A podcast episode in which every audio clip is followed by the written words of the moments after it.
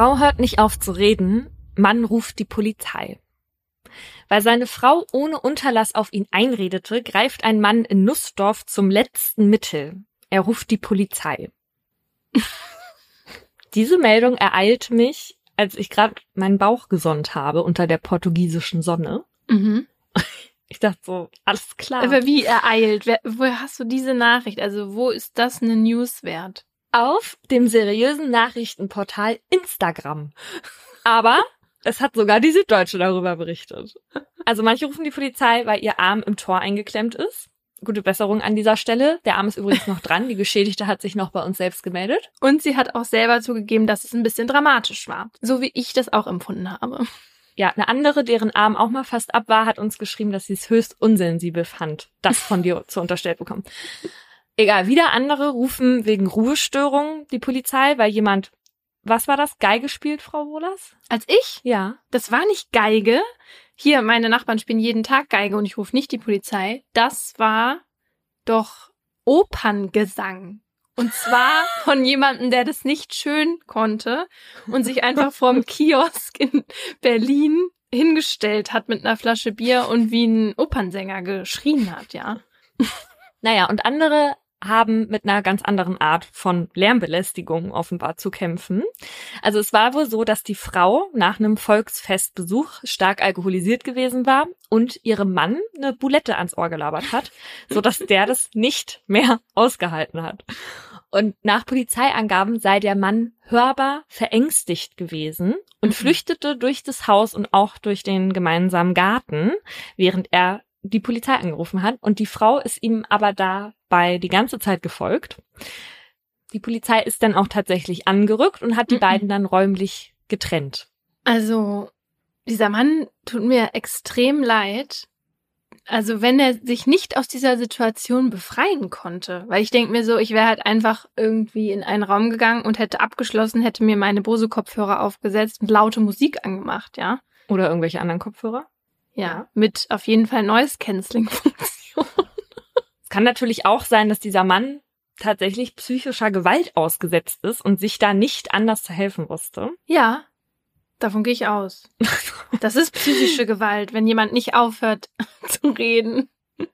Aber das machen wir mit unserem Podcast doch auch. Wir hören hier doch auch nicht auf zu reden. Wir reden hier anderthalb Stunden, labern wir hier. Das stimmt. Aber natürlich steckt da auch eine gewisse Komik dahinter. Muss man ja einfach so sagen. Vor allem, weil die Frau am Abend dann nochmal bei der Polizei anrief, Oh um klarzustellen, dass ihr Mann mehr Alkohol als sie getrunken habe.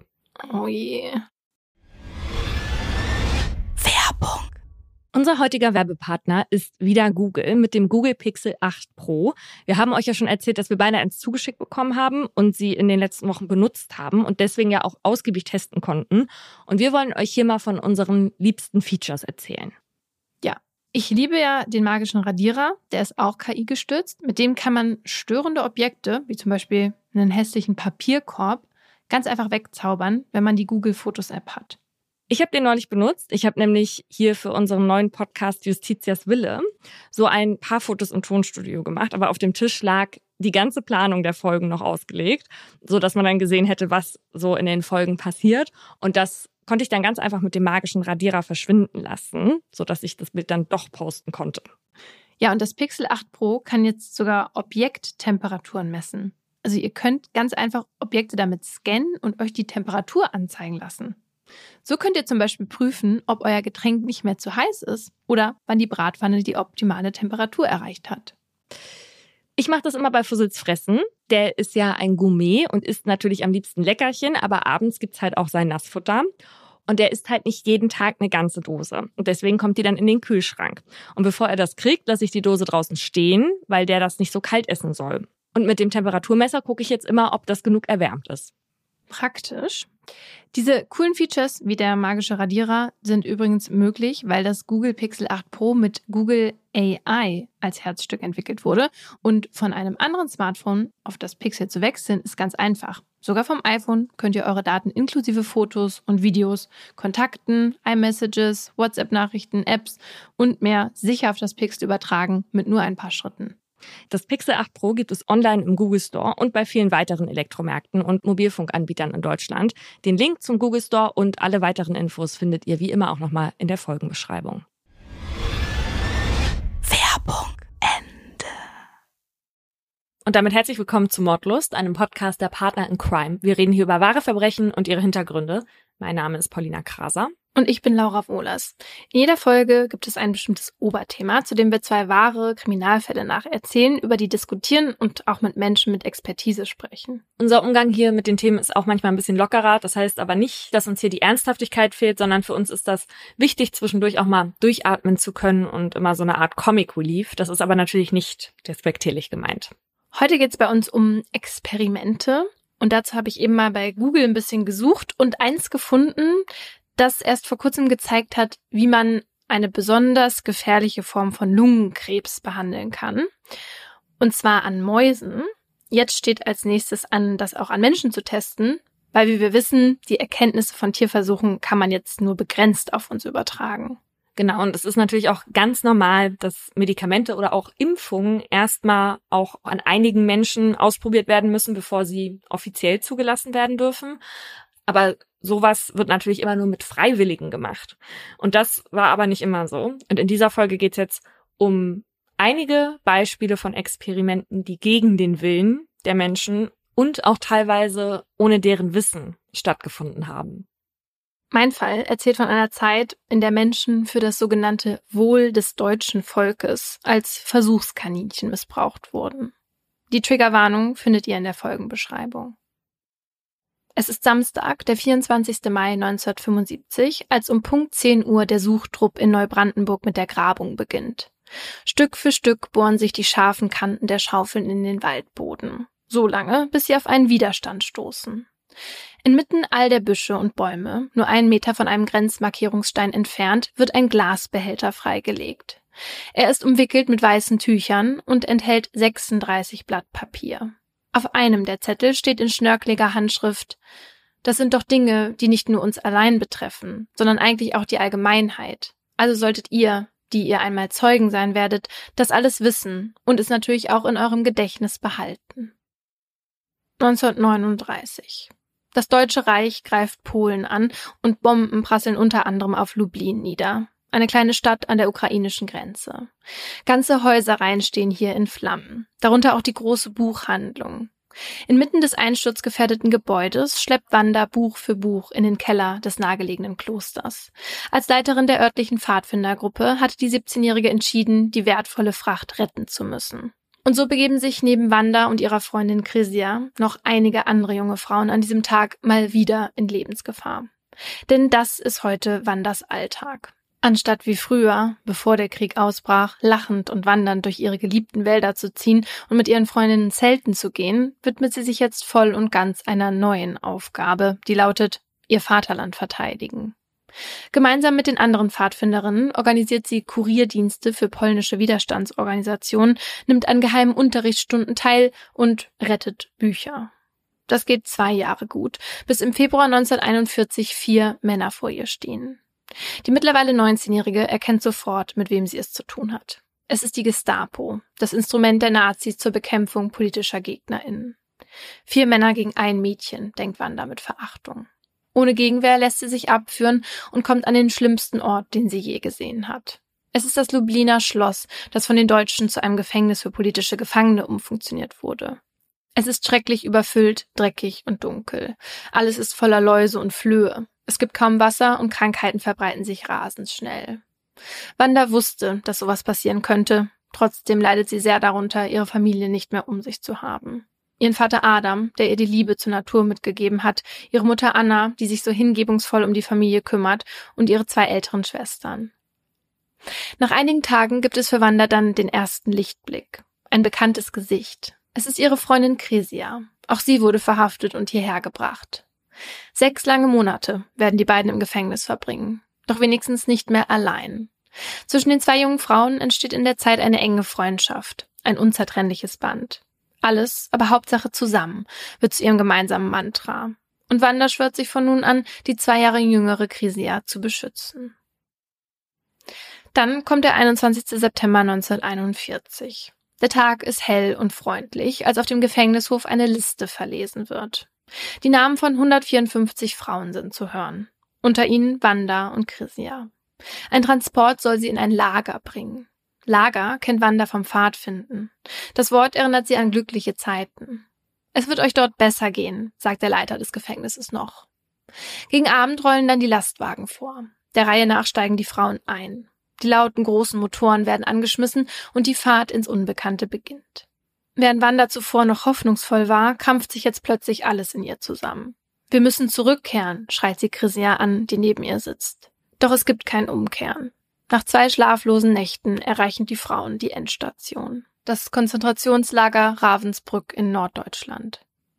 Wandas erster Blick fällt auf ein Tor. Dahinter kann sie einen großen Platz erkennen, durch dessen Mitte sich eine gerade Straße zieht. Der Platz und die Straße sind von pechschwarzem Kohleschotter überzogen. Am Ende sieht Wanda verschiedene Gebäude in die Höhe ragen. Links und rechts von der Straße stehen gleichmäßig niedrige Baracken. Wandas neugierige Blicke wandern weiter. Jetzt erkennt sie, dass eine hohe Mauer das komplette Gelände umschließt. Eine Mauer versehen mit Hochspannungsdrähten und Wachtürmen. In der Ferne kann sie auch einige Frauen entdecken, die stramm in Reihe und Glied stehen und akkurat in Fünferreihen angeordnet sind. Alle tragen die gleichen blau-grau gestreiften Kleider. Als die Gruppe auf sie zukommt, wird Wanda die Gleichheit der Frauen noch bewusster. Alle tragen dieselbe Frisur oder glatt rasierte Köpfe. Alle haben ihren Blick auf den Boden gerichtet, alle tragen eine Nummer. Wanda ist geschockt. Die Frauen wirken wie gefühllose Roboter. Da fasst Chrisia Wanda am Arm und flüstert, sie sind alle gleich. Das sind nur die rasierten Köpfe, sagt Wanda schnell, um Chrisia zu beruhigen. Doch in diesem Moment wird ihr klar, das hier wird schlimmer als das Gefängnis. Die Vorahnung bewahrheitet sich schnell. Das Lager macht aus den polnischen Frauen in den nächsten Wochen menschliche Zugochsen. Jeden Tag müssen Wanda, Krisia und die anderen aus Lublin hart arbeiten. Briketts schleppen, Steine und Ziegel transportieren, Schiffe entladen oder Gräber schaufeln. Für die Exekution ihrer Mitgefangenen. Oh. Oh mein Gott. Denn regelmäßig werden Namen aufgerufen, Frauen hinter die Mauer geführt und Schüsse abgefeuert.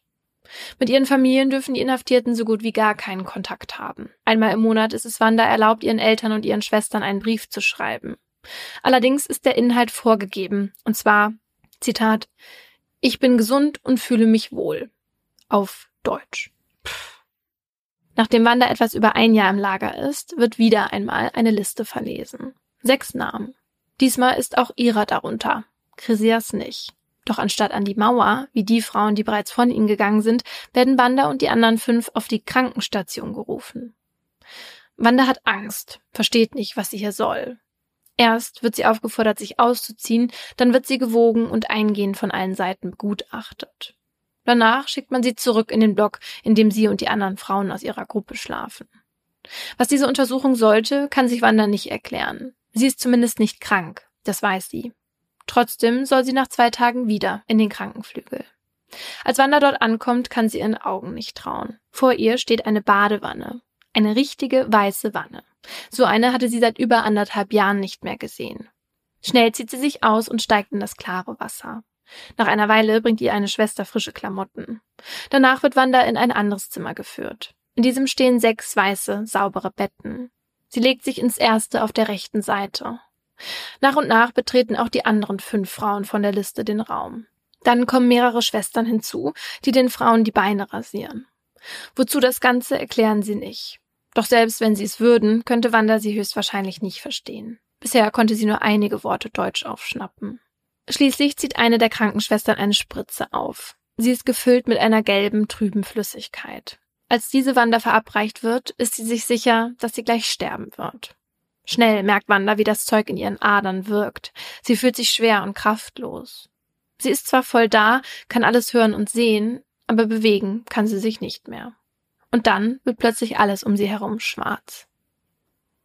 Irgendwann wacht Wanda auf. Sie ist noch am Leben und wundert sich darüber. Auf dem Stuhl neben ihrem Bett steht eine Grünkohlsuppe. Beim Anblick des Essens wird ihr schlecht. Wanda hat Kopfschmerzen. Kurz nach ihrem Erwachen kommt die Schwester herein. Sie hat Kleidung dabei und ruft Haut ab, zurück in den Block. Wanda will dem Befehl Folge leisten und versucht aufzustehen, doch ihre Beine versagen und sie wankt. Nur mit Hilfe schafft sie den Weg zurück. In ihrem Blog angekommen, ist die Freude bei den anderen riesig, denn daran hat hier niemand mehr geglaubt. Im Gegenteil, alle waren sich sicher, dass Wanda und die fünf anderen erschossen worden waren. So wie all die anderen. Aber Wanda selbst ist nicht zum Feiern zumute. Ihr geht es nicht gut. Immer wieder muss sie sich erbrechen. Und als die Sirene den Arbeitsappell für die Nachtschicht einläutet, kann sie sich nur mit Mühe und Not aufrichten. Abwechselnd sieht sie grüne und rote Kreise vor ihren Augen. Auf dem Appellplatz muss sie von den anderen Frauen aus ihrer Gruppe gestützt werden. Schließlich bricht sie zusammen und wird ohnmächtig. Zum ersten Mal in ihrem Leben. Wanda darf zurück ins Bett. Als sie aufwacht, herrscht in ihrem Kopf das pure Chaos. Beunruhigt lehnt sie sich zu ihrer Bettnachbarin Crisia rüber. Sprechen kann Wanda zwar gerade nicht, aber ihr markerschütterndes Zittern sagt mehr als tausend Worte. Wirklich Ruhe, um sich zu erholen, hat Wanda nicht. Nur einen Tag nachdem sie auf der Krankenstation behandelt wurde, muss sie wieder hin. Dort steht um neun Uhr morgens ein Mann vor ihr. Sein Name Dr. Fritz Fischer. Fischer ist Chirurg und auf der Krankenstation des Lagers dafür zuständig, den Auftrag seines Chefs Karl Gebhardt auszuführen. Gebhardt ist einer der führenden Ärzte der Schutzstaffel und er ist Jugendfreund und Leibarzt von Reichsführer Heinrich Himmler. Der schickt Gebhardt Anfang 1942 nach Ravensbrück. Zu der Zeit ist der Zweite Weltkrieg weit vorangeschritten. An der Front im Osten haben die deutschen Soldaten hohe Verluste erlitten. Tausende sterben an den Folgen ihrer Verletzungen. Dagegen soll etwas getan werden, und hier kommt Gebhardt ins Spiel. Er und seine Kollegen sollen im Konzentrationslager Ravensbrück neu entdeckte Antibiotika testen. Also wird ein Versuchsplan aufgestellt. Den inhaftierten Frauen sollen gezielt schwere Wunden zugefügt werden. Diese sollen dann mit verschiedenen Bakterien infiziert und damit die Verletzungen denen an der Kriegsfront möglichst nahe kommen, zusätzlich noch mit Holz- und Glassplittern behandelt werden. Oh mein Gott. Danach soll ein Teil der Versuchspersonen die neuen Antibiotika erhalten, der andere Teil unbehandelt bleiben. So soll die Wirkung der Mittel erprobt werden. Von diesem Plan weiß Wanda natürlich nichts, als sie an diesem Morgen Dr. Fritz Fischer, Gebhards Assistenten, gegenüber sitzt. Dem Mann mit dem strengen Seitenscheitel, den tiefsitzenden Augen und den dünnen Lippen.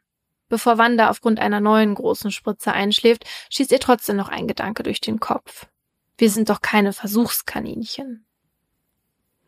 Als Wanda wieder zu sich kommt, ist es bereits später Nachmittag. Sie schiebt ihre Decke zur Seite und sieht, dass ihr rechtes Bein bis zum Knie in einem Verband steckt, auf dem mit einem Stift römische Ziffern und Buchstaben gekritzelt wurden.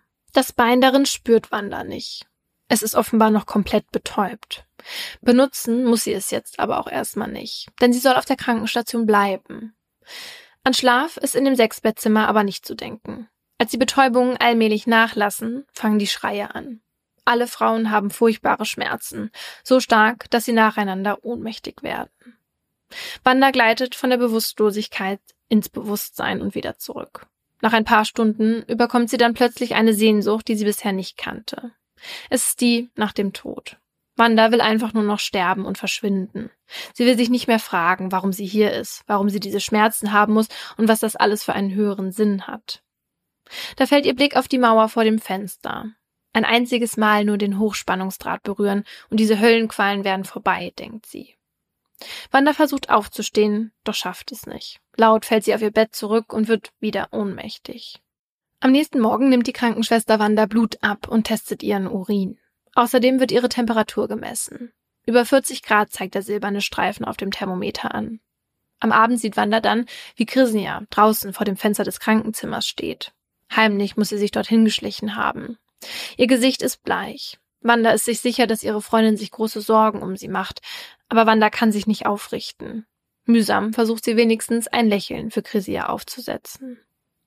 Inzwischen ist Wandas Bein leuchtend rot und so dick angeschwollen, dass der Verband in ihr Fleisch schneidet.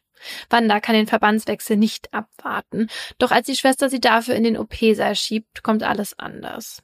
Wanda bekommt ein Bettlaken über ihren Kopf gelegt, damit sie nicht sieht, was mit ihrem Bein passiert. Sie weiß nur, es tut höllisch weh. Als sie ihr das Laken wieder abnehmen, hat Wanda einen neuen Verband um ihr Bein. Zwei Wochen bleibt dieser jetzt dran. In der Zeit hat Wanda durchgehend hohes Fieber. Wenn sie ihr Bein bewegt, sickert gelbbraune, stinkende Flüssigkeit heraus, die die Fliegen anlockt. Den süßlichen Gestank von Eiter und faulendem Fleisch hat sie nun ständig in der Nase. Doch es ist nicht der Gestank und auch nicht einmal so sehr die Schmerzen, die Wanda in dieser Zeit am meisten quälen. sondern die Fragen, die ihr niemand beantwortet. Was wird morgen sein? Wird sie überhaupt noch laufen können? Und wieder, warum überhaupt? Schließlich versucht Wanda in all den unverdienten Schmerzen irgendeinen tieferen Sinn zu finden. Als sie keinen entdeckt, denkt sie sich einen aus. Und dieser trägt den Namen Krisia. Ich bin operiert worden, damit Krisia mit gesunden Beinen nach Hause zurückkehren kann, ohne operiert worden zu sein, redet Wanda sich ein. Doch auch wenn dieser Gedanke sie beruhigt, kann er ihre Wut auf die Person, die ihr das angetan hat, nicht mildern. Und wie so oft begleitet sie die bis in den Schlaf. Wanda träumt immer wieder von dem Mann mit den grauen Schläfen und dem eiskalten Blick, der die Schuld an all ihren Schmerzen trägt. In einer Nacht verwandelt Wandas Traumwelt sie in eine Fliege, die sich in dem Netz einer gigantischen Spinne verfängt. Völlig wehrlos muss sie sich ihrem Schicksal ergeben. Stück für Stück kommt die riesengroße Spinne mit den haarigen Beinen immer näher und näher. Als sie ihren gigantischen Feind näher betrachtet, erkennt Wanda, dass die Spinne keine gewöhnliche Spinne ist. Ein menschlicher Kopf ragt oben aus ihr heraus. Er hat zurückgekämmte Haare mit grauen Schläfen, tiefsitzenden Augen und einen eiskalten Blick. Es ist Fritz Fischer. Ungefähr zwei Wochen nach der Operation sieht Wanda ihre Wunde zum ersten Mal. Als alle sechs Frauen die Verbände im sterilen OP-Saal ohne Bettlaken über dem Kopf abgenommen werden. Wandas Verletzung ist circa 15 Zentimeter lang, nicht genäht und gelb-grün. Oh. Auch die Wunden der anderen Frauen sind tief und nicht verheilt. Vor Ekel und Schmerz schreien sie um Hilfe. Doch die Schwestern kommen nicht zurück. Anstelle von ihnen treten schließlich elf Männer in den Raum. Einer von ihnen ist Fritz Fischer. Sein weißer Kittel ist von Blutflecken übersät. Er hat also schon wieder operiert, denkt Wanda. Neben ihm steht Karl Gebhardt, Fritz Fischers Chef. Der Reihe nach treten die Männer an die sechs Frauen heran, betrachten die Wunden, checken ihre Blut- und Urinwerte, beugen sich herunter und riechen an ihren Beinen. Immer wieder zeigt Fritz Fischer auf irgendetwas und erklärt. Als sie zu Wanda rüberkommen, raunt er den anderen zu, die Kleine versteht Deutsch und spricht von da an im Flüsterton. So leise, dass Wanda nichts mehr verstehen kann. Dann verlassen die Männer den Saal wieder und lassen die Frauen auf den kalten OP-Tischen zurück. Nach einer Ewigkeit wird Wanda und den anderen dann befohlen, auf das Krankenzimmer zurückzugehen. Doch von gehen sind die sechs weit entfernt. Nacheinander hüpfen sie einbeinig den Flur entlang und stützen sich so gut es geht an der Wand ab. Immer wieder fallen sie hin. Wanda muss sogar getragen werden. Als sie schweißgebadet endlich ihr Zimmer erreicht, sieht sie, dass im Nebenraum bereits andere Frauen liegen. Neue Versuchskaninchen, denkt sie. Eine Frau, die offenbar gerade aufgewacht ist, schaut Wanda lächelnd an und sagt, Weißt du, mir tut gar nichts weh. Wanda nickt ihr schweigend zu, wohl wissend, dass das nicht so bleiben wird. Sie wird Recht behalten und die ganze Nacht durch die dünnen Wände hindurch Schmerzensschreie hören. Nach über drei Wochen auf der Krankenstation schickt man Wanda und ihre Gruppe schließlich zurück in den Block, wo sie von den anderen liebevoll aufgenommen werden. Über die nächsten Monate steigt die Zahl der Kaninchen, wie man die Operierten jetzt im ganzen Lager nennt, stetig weiter. Immer mehr Frauen werden auf die Krankenstation geholt und mit schlecht verheilten Wunden zurückgebracht. Anfang Januar 1943 sind neben Wanda schon mehr als 70 Frauen operiert worden. Als schließlich immer wieder welche von ihnen an die Mauer zitiert und erschossen werden, wächst in ihr ein starker innerer Widerstand. So wie damals, als sie sich dafür entschieden hatte, im Untergrund für ihr Vaterland zu kämpfen. Irgendwann spricht Wanda mit den anderen Frauen in ihrem Blog darüber. Allen geht es ähnlich. So kann es nicht weitergehen. Ihre Familien in Polen und die ganze Öffentlichkeit muss von ihrem Leid und dem Unrecht, das sich hier im Lager abspielt, erfahren, koste es, was es wolle. Und so fangen die polnischen Frauen an, mit ihrem eigenen Urin fein säuberlich Nachrichten zwischen die Zeilen der offiziell erlaubten Post zu schreiben. Nachrichten, die man auf den ersten Blick nicht lesen kann, aber mit Hilfe von einem Bügeleisen und der dadurch erzeugten Hitze dann eben doch. Der Plan gelingt. Zumindest fällt der Lagerleitung bei den Kontrollen nichts auf. Das macht Wanda und ihre Mitgefangenen mit der Zeit immer mutiger. Als sie bei einer von den sogenannten Außenarbeiten Lebensmittel auf Karren laden müssen, machen sie fremde Männer auf sich aufmerksam, die sie in den nächsten Monaten für den Schmuggel von Briefen gewinnen können. Durch diesen neuen Postweg ist es den Frauen möglich, umfangreiche Daten, Namen und ausführliche Berichte in die Heimat zu schicken, die auch sicher gelesen werden. Ganze Packen von Zetteln übergeben die Frauen den Männern heimlich, und ein solcher Stapel wird kurz vor Kriegsende nicht mehr versendet, sondern begraben. In einem Wald, ganz in der Nähe des KZs. Doch auch wenn viele Menschen in Polen mittlerweile von den Experimenten mit Menschen in deutschen Lagern wissen, bleibt alles beim Alten. Schließlich ist Krieg. Im Januar 1945 werden dann wieder einmal Namen vorgelesen. Diesmal sind es die der Frauen, die im Lager operiert wurden. Es ist klar, dass sie jetzt dran sind. Dran mit Sterben. Wenn der Krieg vorbei ist, sollen sie nicht erzählen können, was sie doch schon längst erzählt haben. Wanda weiß, dass sie jetzt handeln muss, und die Umstände im Lager helfen ihr. Denn seit neuestem kommen immer wieder Gefangenentransporte aus dem KZ Auschwitz in Ravensbrück an, um die Menschen zwischenzulagern und kurze Zeit später weiter zu transportieren. Wanda und Krisia ergreifen ihre Chance und schmuggeln sich unter die Auschwitz-Überlebenden und damit raus aus Ravensbrück. Von dort geht es in ein Gefängnis in Mecklenburg, bis sie am 7. Mai 1945 von den Alliierten dort befreit werden. Wanda und Krisia kehren zurück nach Lublin, vier Jahre nachdem sie es unfreiwillig verlassen hatten. Endlich sieht die mittlerweile 23-Jährige ihre Familie wieder. Doch auch wenn Wanda Ravensbrück hinter sich gelassen hat, verfolgt es sie jede Nacht. Ihre Träume sind so lebendig, dass Wanda nicht unterscheiden kann, ob es tatsächlich Träume sind oder sie wieder zurück im Lager ist. Weil es gefühlt jede Nacht schlimmer wird, versucht sie das Einschlafen immer weiter hinauszuzögern. Sie hat Angst vor ihren Träumen. Irgendwann geht sie gar nicht mehr ins Bett. Stattdessen fängt Wanda an zu schreiben, darüber, was ihr Angst macht und darüber, was in Ravensbrück passiert ist. Über die Versuchskaninchen, die Schwestern und Fritz Fischer. Das nächste Mal, dass Wanda diesen Namen woanders als in ihren eigenen Aufzeichnungen liest, ist im Winter 1946. In Polen wird in den Zeitungen über ihn berichtet. Denn er steht in Deutschland vor Gericht für das, was er Wanda und den anderen Frauen im Konzentrationslager Ravensbrück angetan hat. Neben dem 34-Jährigen sitzen auf der Anklagebank noch weitere 18 Ärzte und eine Ärztin. Links von ihnen im holzvertäfelten Gerichtssaal des Nürnberger Justizpalastes sind die Richter platziert, vor einer großen Flagge der Vereinigten Staaten von Amerika. Fischer und Co. sollen hier in den kommenden Monaten vor dem US-Militärtribunal für ihre Taten zur Rechenschaft gezogen werden. Genauer für Kriegsverbrechen, Verbrechen gegen die Menschlichkeit und Mitgliedschaft in verbrecherischen Organisationen. Von Dezember bis Juli geht das Gericht Tausende von Dokumenten durch, hört Dutzende Zeuginnen an und prüft die Schuldvorwürfe. Als schließlich die Experimente im KZ Ravensbrück verhandelt werden, tritt eine Frau in den Zeugenstand, die angewiesen wird, ihren Rock zu heben, damit alle Anwesenden ihren komplett vernarbten Unterschenkel sehen. Ein Sachverständiger erläutert dem Gericht die Natur der Wunden. Die Frau war wie Wanda eines der Versuchskaninchen gewesen. Drei weitere Frauen folgen ihr, zeigen ihre verstümmelten Beine und berichten von ihren immer noch anhaltenden gesundheitlichen Problemen. Die ZuschauerInnen sind schockiert. Ganz im Gegenteil zu den Männern auf der Anklagebank. Die zeigen sich den ganzen Prozess über äußerst ungerührt, so als hätten sie mit all dem nichts zu tun. Keine Anzeichen von Reue, keine Anzeichen von Bedauern. Auch nicht bei Fritz Fischer, der in schickem Anzug mit Nadelstreifen vor Gericht sitzt. Wie fast alle anderen erklärt auch er, dass er nicht schuldig sei und seine Handlung ein Resultat von Befehl und Gehorsam. Außerdem sagt er, Zitat, ich war der Auffassung, dass den Versuchspersonen, die unter deutschem Recht stehen, den sicheren Tod vor Augen hatten, eine menschlich vertretbare Chance geboten würde. Und ich glaubte, dass ich in der gleichen Situation eine solche Chance ergreifen würde. No way. Ja. Am 20. August 1947 folgt nach 139 Prozesstagen im sogenannten Nürnberger Ärzteprozess schließlich die Urteilsverkündung. Fritz Fischer wird in allen drei Anklagepunkten schuldig gesprochen und zu einer lebenslangen Haftstrafe verurteilt. Sein Chef Karl Gebhardt kriegt das Todesurteil. Lange bleibt Fritz Fischer allerdings nicht in Haft, wie viele seiner ehemaligen Kollegen auch. 1951 wird seine Strafe auf 15 Jahre reduziert und 1954 kommt er frühzeitig aus dem Gefängnis frei. Sieben Jahre nach Urteilsspruch. Fischer kommt danach bei einem Pharmaunternehmen unter.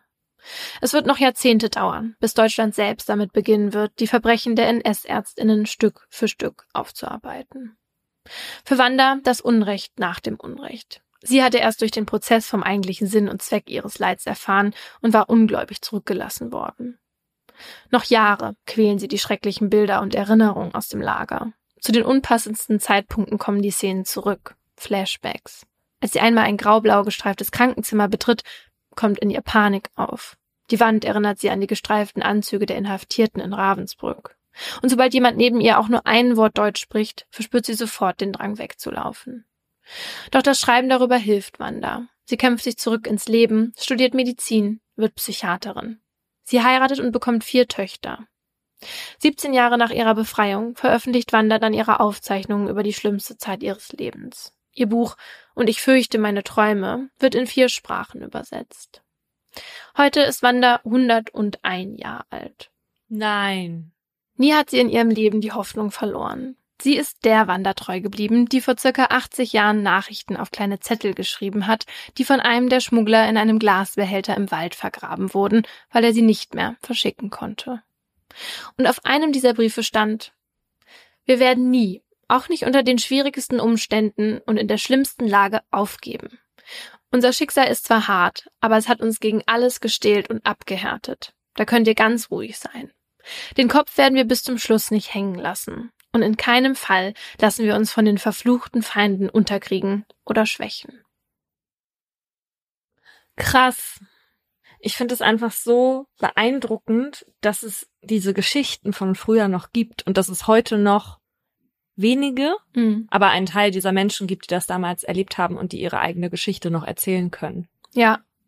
Und ich hoffe, auch wenn es die nicht mehr gibt, dass trotzdem weiterhin die Geschichten erzählt werden und von anderen weitergegeben werden, damit man es eben nicht vergisst, weil tatsächlich muss ich sagen, bei der Recherche zu dem Fall habe ich mir schon wieder gedacht, das kann ja gar nicht sein, dass das so war. Das ist ja mhm. total irre und unmenschlich und unmöglich, dass man so hier in Deutschland oder generell agiert hat, ne? Ja, Wahnsinn. Mhm. Und wer hat dann Wanders Nachrichten wieder ausgegraben? Weil da hattest du am Anfang von erzählt. Genau, also dieses Glas wurde ausgegraben, nachdem sich ein polnischer Arzt bei den Behörden gemeldet hat. Das war damals dann noch in der DDR. Und der Mann, also der Schmuggler, der hatte dem polnischen Arzt nämlich davon erzählt und auch ganz genau gesagt, wo er das damals vergraben hatte. Und so konnten die Zettel dann wieder an die Oberfläche kommen. Finde ich ja auch interessant. Also stell dir vor, du findest so ein Stück Geschichte zufällig mhm. und dann spricht da jemand aus der Vergangenheit zu dir. Oh, gruselig. Gruselig? Ja, wenn du sowas aus der Vergangenheit liest und dann aber auch überhaupt keine Möglichkeit hast, irgendwie zu helfen, sondern das wie so Geister der Vergangenheit sind. Und weiß man, ob Wanda und Krisia dann noch Freundinnen danach geblieben sind? Nee, leider gar nicht. Also Wanders Buch, das endet halt, als die beiden zurück nach Lublin kommen. Und auch in anderen Quellen konnte ich nicht herausfinden, wie der Kontakt danach war. Ja, also man würde das ja hoffen, ne? Ich glaube, wenn man sowas zusammen durchmacht, dann hat man so eine starke Verbindung. Vor allem, weil die andere Person ja ein ganz anderes Verständnis für deine Art von Schmerz hat, weil sie ja dasselbe erlebt hat. Ja, also ich kann mir schon vorstellen, dass die auch noch lange befreundet waren. Bei dem Nürnberger Ärzteprozess ging es ja nicht nur um Fritz Fischer und Karl Gebhardt. Da saßen noch viele andere Ärztinnen auf der Anklagebank weil das KZ Ravensbrück leider nicht der einzige Ort war, an dem es Menschenexperimente gab. Insgesamt wurde in Deutschland nämlich sechs Jahre lang mit Menschen experimentiert, von circa 1939 bis 1945. Vor allem eben in KZs, aber auch in Heil- und Pflegeanstalten. Die Opfer dieser Versuche waren also Kranke oder Menschen mit Behinderung oder eben Inhaftierte, darunter Menschen jüdischen Glaubens, Roma und Sinti, politische GegnerInnen und auch Homosexuelle.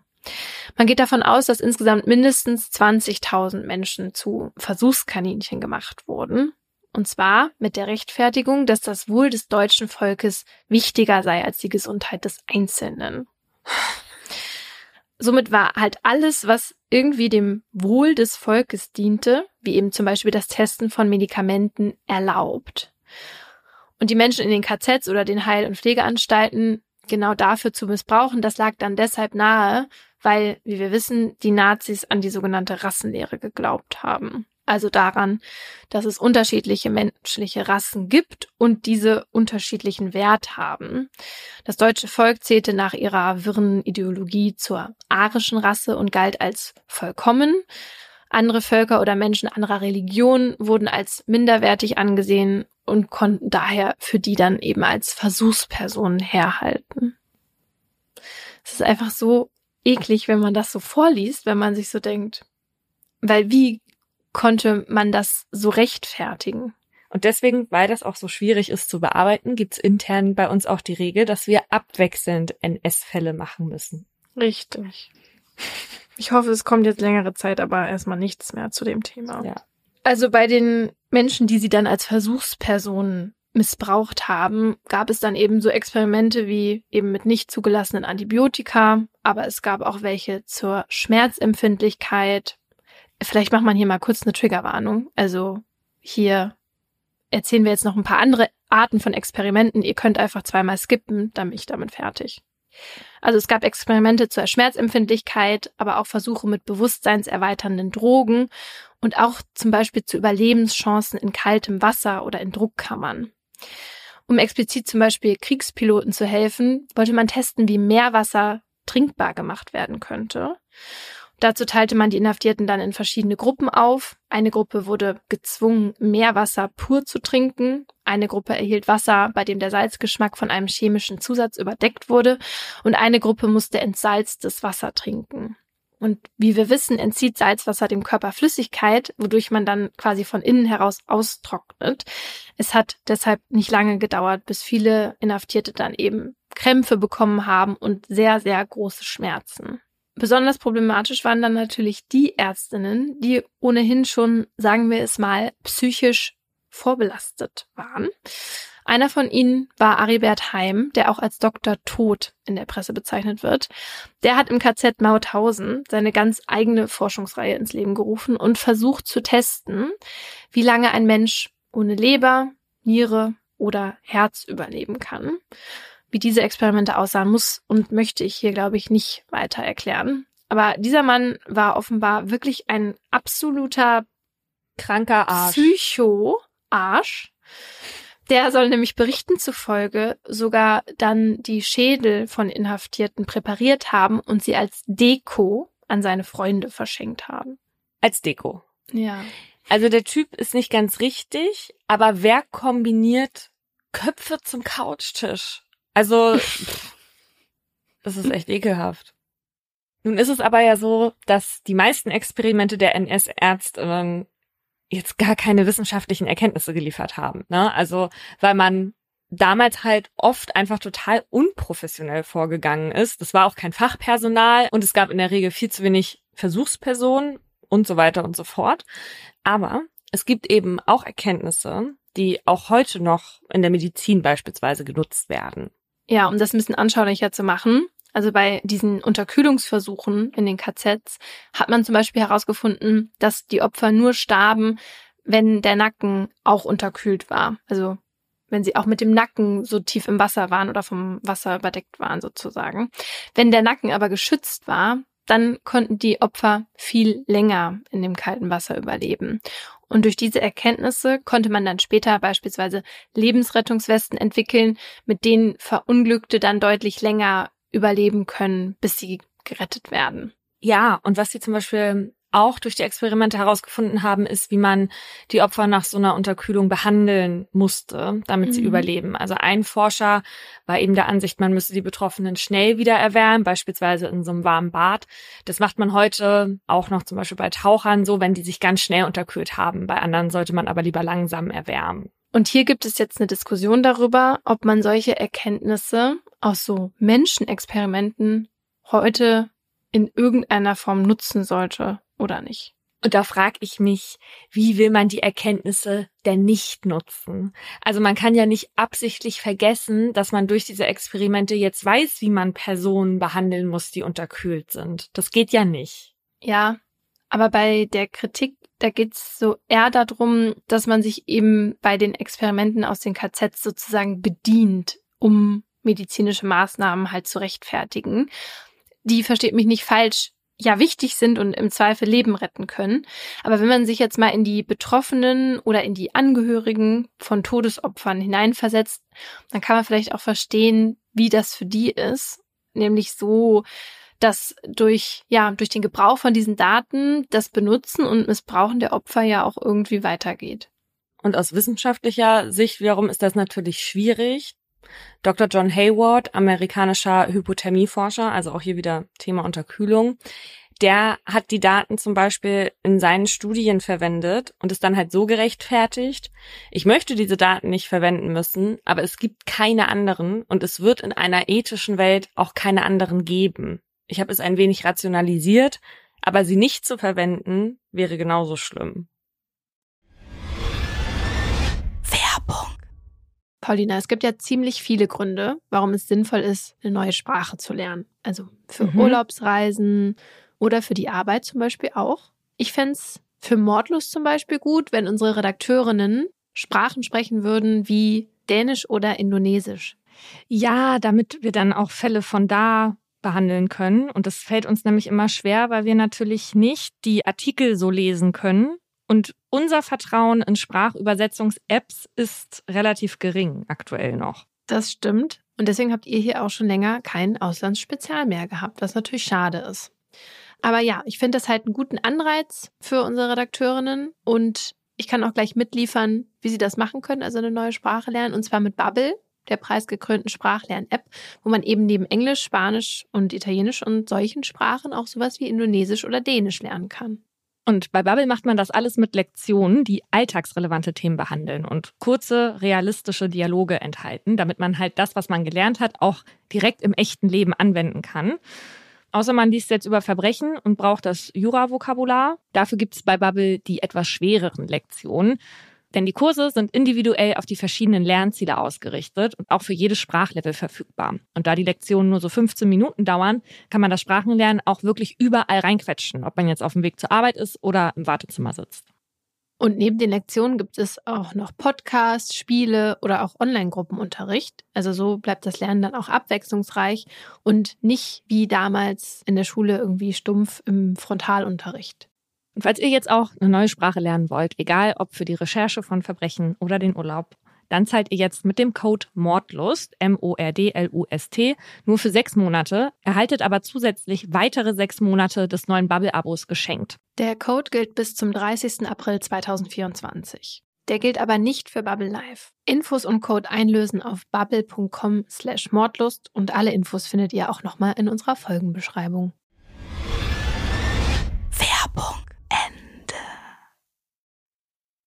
Brooklyn, September 1935. Ein lautes Raunen geht durchs Publikum, gefolgt von einem begeisterten Klatschen. Die Tribüne ist besetzt mit Zusehenden, die sich für dieses Spiel allesamt in Schale geworfen haben und jetzt gebannt auf die zwei Männer blicken, die, so scheint es, gerade um ihr Leben spielen. Tatsächlich geht es um den Einzug ins Viertelfinale. Es sind die National US Pro Tennis Championships. Das Tennisturnier des Jahres in den USA. Harold Blauer gegen Bill Tilden. Dann der nächste Aufschlag. Tilden dominiert das Spiel. Nur einer von ihnen wird dieses Match und auch diese Championships für sich entscheiden und trotzdem werden beide Männer im Gedächtnis bleiben. Einer wegen seiner steilen Tenniskarriere und der andere wegen eines furchtbaren Verbrechens. Als Harold in dem kleinen Dorf Lawrence auf Long Island aufwächst, wird schnell klar, dass der Junge ein Tennis-Ausnahmetalent ist. Daher investieren die Eltern Geld und Harold Zeit darin, seine Fähigkeiten weiter auszubauen. Mit Erfolg. Als er 15 Jahre alt ist, gewinnt er seine ersten Titel in New Jersey. Nicht nur im Einzel, sondern auch im Doppel. Nicht mal ein Jahr später gewinnt er zwölf Spiele in Folge und damit die Kreismeisterschaft in Essex. Mit 17 Jahren sichert ihm seine enorme Willenskraft und sein offensives Spiel dann den Junioren-Meisterschaftstitel in Orange County. Inzwischen berichtet auch die New York Times regelmäßig von dem Long Island Boy. Für Harold geht es weiter bergauf. 1930 gewinnt er die Freshman-Meisterschaften der Universität von Pennsylvania, wird Captain des Freshman-Tennisteams und damit zum gefeierten Star. Mit Mitte 20 spielt er dann die wirklich großen Turniere. Obwohl er 1935 in Brooklyn haushoch gegen Bill Tilden verliert, erreicht er 1936 immerhin das Viertelfinale der US-amerikanischen Tennismeisterschaften. Da ist er gerade 26 Jahre alt und geht voll in seinem Job als Tennisprofi auf. Auf Fotos lächelt er gekonnt und charmant in die Kamera. Eines zeigt ihn in einem eleganten Anzug mit Krawatte, mit auf Hochglanz polierten Lederschuhen, glatt rasiertem Gesicht und akkurat gezogenem Scheitel. Ein Foto, das Jahre später in fast jeder amerikanischen Zeitung abgedruckt wird. Pech im Spiel, Glück in der Liebe. Als Harold 1935 das Viertelfinale verfehlt, heiratet er im selben Jahr seine Freundin Amy. Amy und er kennen sich seit Kindergartentagen. Vier Jahre später kommt die erste gemeinsame Tochter zur Welt, Elizabeth. Drei Jahre später macht dann die zweite Tochter Belinda das junge Familienglück perfekt.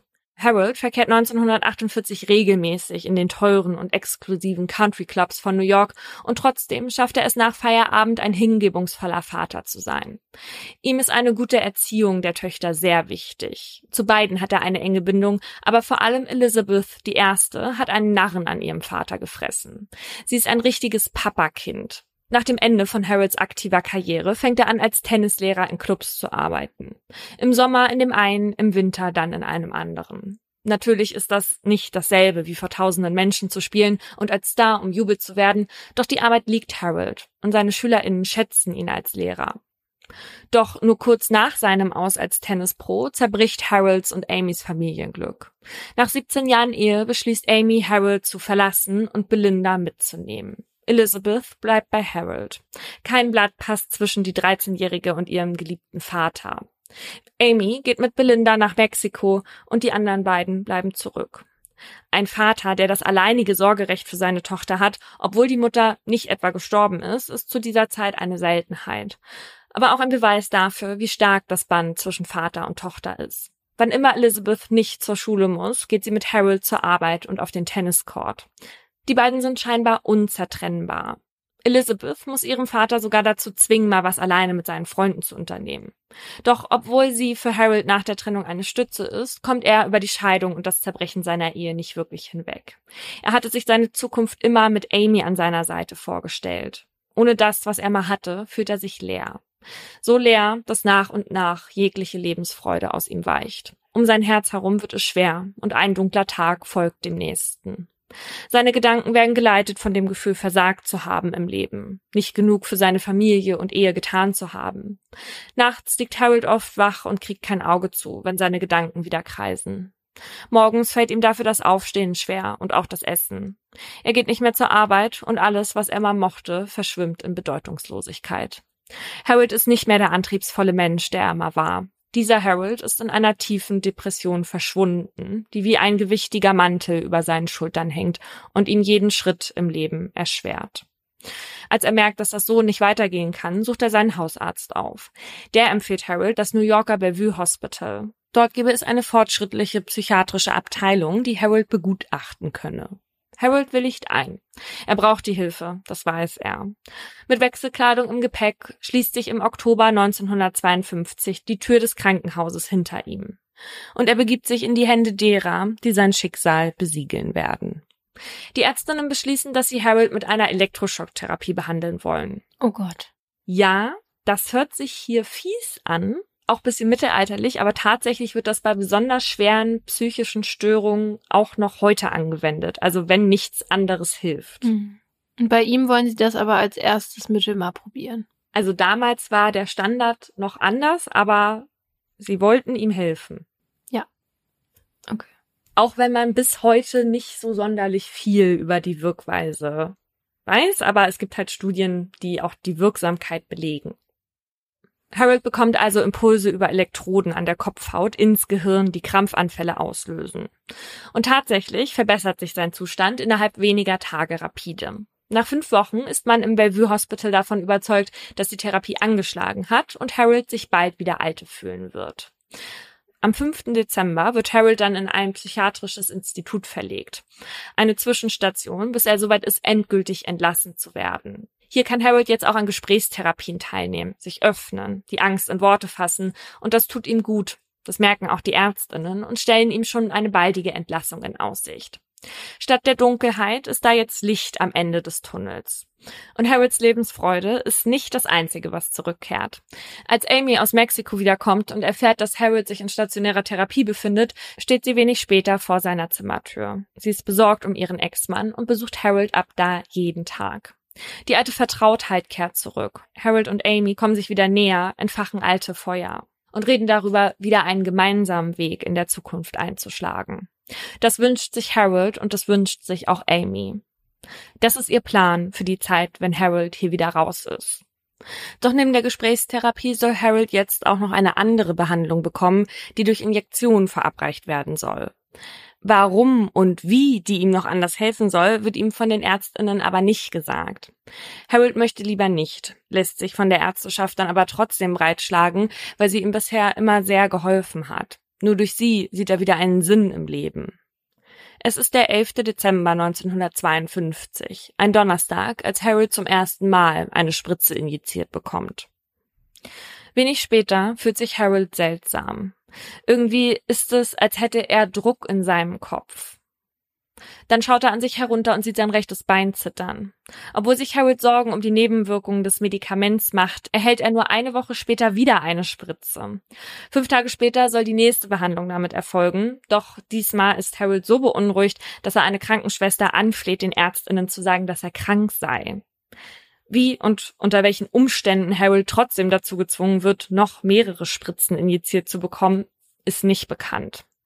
Nach der dritten ist für Harold aber klar, dass er die Behandlung abbrechen möchte und wendet sich damit auch an das Klinikpersonal.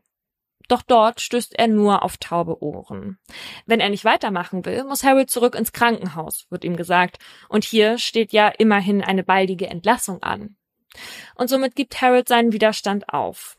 Noch an diesem Tag bekommt er seine nächste Spritze. Diesmal verfällt Harold in einen regelrechten Zittermarathon. Über Stunden krampfen seine Muskeln und sein Körper bebt. Immer wieder versucht er ihn unter Kontrolle zu bringen, sich aufzusetzen und sagt dann doch wieder in sich zusammen. Zwei Tage lang liegt er nur im Bett, wälzt seinen Kopf hin und her. Ich fühle mich schrecklich, sagt er zu einer Krankenschwester. Ich habe das Gefühl, als ob irgendwas in meinem Kopf ist. Ich weiß nicht, ob ich das ertragen kann. Am Morgen des 8. Januar 1953 wird er dann aus seinem Zimmer geholt und für seine fünfte Spritze vorbereitet. Harold versucht sich zu wehren, sagt zum Arzt, ich gehe morgen nach Hause, man braucht mir nichts mehr verabreichen. Da wandert auch schon die nächste Nadel in den Arm. Es sind nur die ersten Sekunden, in denen nichts passiert. Danach wird Harold unruhig, weiß nicht, wohin mit seinem Körper. Er zappelt. Die Krankenhausschwestern eilen herbei, um ihn zu fixieren. Mhm. Seine Arme und Beine schlägt Harold dabei um sich, ihm rinnt der Schweiß über die Haut. Die Schwestern schaffen es nicht alleine, den Mann unter Kontrolle zu bringen. Es wird nach mehr Klinikpersonal geschrien, doch dann, nach einigen Minuten, bebt Harolds Körper noch einmal. Dann erstarrt er. Seine Augen sind weit geöffnet, die Pupillen reagieren nicht mehr auf Licht. Nee. Der nasse Film auf seiner Haut wird stärker. Seine Zähne klappern, während Schaum aus seinem Mund quillt und ihm über Kinn und Hals läuft. Eine ganze Stunde lang brabbelt Harold in diesem Zustand zusammenhangslos einige Worte vor sich hin, ohne dass man das Gefühl hat, dass er wirklich etwas sagen will. Murphy, Murphy, sagt er immer wieder. Dann verstummt er. Sein Puls wird schwach, seine Haut färbt sich blau und Harold fällt ins Koma. Die Ärztinnen klopfen auf seinen Brustkorb, versuchen ihn künstlich zu beatmen, geben ihm Sauerstoff und verabreichen ihm Medikamente. Doch retten können sie ihn nicht mehr. Harolds Todeskampf dauert fast zweieinhalb Stunden. Zweieinhalb Stunden voller erkennbarer Schmerzen. Am 8. Januar 1953 um 12.15 Uhr wird Harold mit nur 42 Jahren dann für tot erklärt. Kurz bevor er entlassen worden wäre. Die Nachricht von Harolds Tod trifft Amy wie ein Schlag. Sie kann nicht glauben, was sie da hört. Wieso soll Harold tot sein? Vor ein paar Tagen war doch noch alles in Ordnung. Sie hatte mit eigenen Augen gesehen, dass es ihrem Liebsten wieder besser ging. Was ist denn seitdem passiert? Das würde Amy gerne ganz genau vom Klinikpersonal erfahren. Doch ihre Nachfragen werden von dem Institut nur spärlich beantwortet, was Amy rasend macht. Harold sei an einem Herzinfarkt gestorben infolge einer Überdosis eines therapeutischen Medikaments, heißt es. Doch das ist die einzige Info, die sie bekommt. Und von den genauen Umständen wird ihr auch auf Nachfrage nichts gesagt. Amy muss dabei allerlei Anstrengungen unternehmen, um an mehr Informationen zu kommen. Erst aus dem Autopsiebericht erfährt sie, dass der Gerichtsmediziner der Ansicht sei, dass das verabreichte Medikament ein zuvor unentdecktes Herzproblem von Harold verschlimmert und so den tödlichen Herzinfarkt ausgelöst habe. Ein Herzproblem? Davon wüsste sie doch. Harold hatte nie Probleme mit seinem Herzen. Die bruchstückhaften Informationen, die wenigen Puzzleteile, die ihr hingeworfen werden, lassen sich in Amys Kopf nicht logisch zusammensetzen. Sie beschleicht das Gefühl, dass man ihr was verheimlichen will. Und das macht sie wütend. Deswegen nimmt sie Kontakt zu einer Anwaltskanzlei auf, die in Amys Namen die Klinik auffordert, alle verfügbaren Informationen über Harolds Therapien und seinen Tod rauszugeben. Als Antwort bekommen sie eine dünne Akte, deren Inhalt nahezu nichtssagend ist. Nachdem Amy und ihre Anwälte die Akte von einem unabhängigen Mediziner checken lassen, sind sie sich sicher, dass Harold aufgrund einer fahrlässigen Handlung der Klinik verstorben ist, nachdem ihm dort eine gefährliche Substanz verabreicht wurde. Drei Monate nach Harolds Tod, am 2. April 1953, reicht sie Klage auf Schadensersatz gegen den Staat New York ein. Die wird zwar zunächst auch zugelassen, allerdings laufen die Ermittlungen mehr als schleppend. Ständig werden Zeugenbefragungen verschoben und schlussendlich sogar ganz abgesagt. Will hier jemand nicht, dass der Fall vor Gericht landet? Soll hier was vertuscht werden? Das fragt sich Amy. Und sie fühlt sich in ihrem Gefühl bestätigt, als der Staat den stellvertretenden Landesjustizminister von New York für die Verteidigung der Gegenseite beauftragt. Dass jemand in einer so hohen Position für einen vermeintlich so kleinen Fall eingesetzt wird, lässt erahnen, dass es hier um mehr geht als nur Harold. Hm. Über Monate hinweg kommt es immer wieder zu Auseinandersetzungen zwischen Amy bzw. ihren Anwältinnen und der Gegenseite. Denn die beharrt vehement darauf, dass Harolds Tod keiner der Substanzen zuzuschreiben ist, die ihm verabreicht wurde. Trotzdem teilt man ihr mit, dass man, um die Kosten und die negative Publicity eines Prozesses zu vermeiden, großzügigerweise bereit sei, den Fall gegen eine Zahlung an Amy beizulegen. Für Amy kommt das überhaupt nicht in Frage. Die Wahrheit ist wertvoller als jede Zahlung, die man ihr anbieten könnte. Und ab da wird es schmutzig. Denn jetzt droht man ihr unter der Hand, dass die Ärztinnen des Instituts über sehr peinliche Details ihrer Ehe mit Harold wissen. Mm -mm. Was für Details das sein sollen, weiß Amy nicht. Sie weiß nur eines. Sie soll damit unter Druck gesetzt werden. Und es funktioniert. Das monatelange Kräftemessen mit dem stellvertretenden Justizminister zerrt an Amys Nervenkostüm. Sie ist ausgelaugt, ohne Hoffnung und braucht noch dazu dringend Geld. Auch für die beiden Töchter Elizabeth und Belinda, die sie seit Harolds Tod allein großziehen muss. Am Ende gibt sie auf und stimmt einem Vergleich zu. Beide Seiten einigen sich auf eine Abfindung, wenn Amy die Klage beilegt und der Staat New York zugibt, dass Harold durch fahrlässiges Verhalten der Klinik gestorben ist. Am 17. Mai 1955 finden sich also beide Parteien zusammen. Einer der Ärzte, der Harold behandelt hat, gibt an, dass eine der Injektionen, die ihm verabreicht wurde, nicht den allgemein anerkannten medizinischen Standards entsprach. Allerdings seien die Injektionen an sich ganz normaler Bestandteil für die Behandlung von Depressionen. Er spricht von einem einfachen Behandlungsfehler. Am 7. Juli 1955 akzeptiert Amy den Vergleich dafür, dass sie eine umfassende Verzichtserklärung unterschreibt, in der sie eine weitere Klage gegen den Staat New York in Zusammenhang mit Harolds Tod ausschließt und die staatliche Instanz, die Harold das letzte Medikament verabreicht hat, von jeglichen Ansprüchen freistellt, werden ihr umgerechnet 18.000 Euro zugesprochen. 1974 verstirbt Amy und mit ihr die tiefe Schuld, die sie all die Jahre vor ihrem Tod mit sich herumgetragen hat. Ihre letzten Jahre lebte sie mit dem Gedanken, dass sie schuld an Harolds Tod sei, weil sie sich damals von ihm scheiden ließ. Mhm. Durch diesen Fall zieht sich eine makabere Ironie des Schicksals. Nur wenige Tage bevor Harold entlassen werden sollte, starb er. Und Amy stirbt nur ein Jahr, bevor ans Licht kommt, durch welch schreckliche Umstände er starb. Rückblick. Im Jahr 1954 befinden sich die Vereinigten Staaten von Amerika im Kalten Krieg mit der Sowjetunion. Im ganzen Land ist die Angst vor sowjetischen Spioninnen und dem Kommunismus so groß, dass sie schon fast hysterisch oder paranoid wirkt. Seit neuestem macht vor allem ein Gerücht die große Runde. Die Kommunistinnen sollen jetzt in der Lage sein, Gehirnwäschen zu betreiben und sogar die Gedanken von Menschen zu kontrollieren. So etwas gab es in Amerika noch nicht. Und dass die Sowjets ihnen sowas voraus haben sollen, ist damals absolut inakzeptabel. Denn eine Niederlage wird hier kategorisch ausgeschlossen. Nach einigen Vorgängerprojekten, die mehr oder weniger erfolglos geblieben sind, startet die CIA deshalb 1953 unter höchster Geheimhaltungsstufe das Projekt MK Ultra. Ziel dieses Forschungsprojekts ist es, die Beeinflussung der menschlichen Psyche zu untersuchen und ob der Verstand unterdrückt und vor allem kontrolliert werden kann. Außerdem soll eine Wahrheitsdroge entwickelt werden. Das Ganze umfasst einen zweiteiligen Prozess. Zuerst soll das vorhandene Bewusstsein einer Person gelöscht werden und dann anschließend ein Weg gefunden werden, um in die entstandene Lücke neue Gedanken einzupflanzen, sodass der Mensch neu programmiert wird quasi. MK Ultra gliedert sich in fast 150 kleinere Unterprojekte und umfasst eine riesige Menge an Maßnahmen wie psychologische Programme, Elektroschocktherapien, aber auch Hypnose. Im Zentrum einiger dieser Projekte stehen Tests mit psychoaktiven Drogen wie LSD, aber auch Gifte und Krankheitserreger kommen zum Einsatz.